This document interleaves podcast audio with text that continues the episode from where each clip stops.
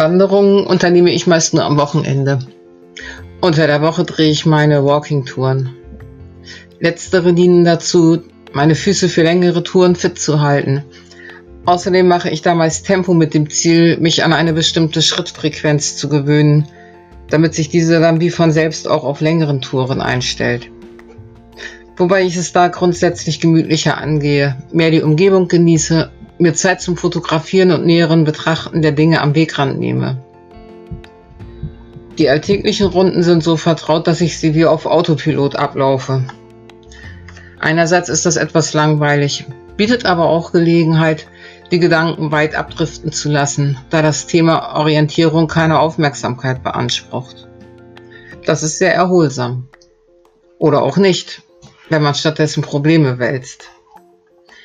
Im Wechsel der Monate erfreue ich mich am Aufblühen verschiedener Pflanzen.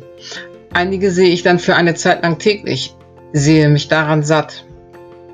Manchmal sind es die kleinen Dinge, die eine alltägliche Runde zu etwas Besonderem machen. Diese Singdrossel als ein Beispiel blieb trotz meiner Annäherung stehen. Vielleicht hätte sie sogar den Wurm mit mir geteilt, den sie im Schnabel hielt. Eine gewisse Distanz außerhalb meiner Reichweite hielt sie ein, doch ansonsten ängstigte sie keine meiner sachten Bewegungen. Plötzliche oder ausufernde Bewegungen vermied ich sowieso, um mich möglichst lange ihrer Gegenwart erfreuen zu können.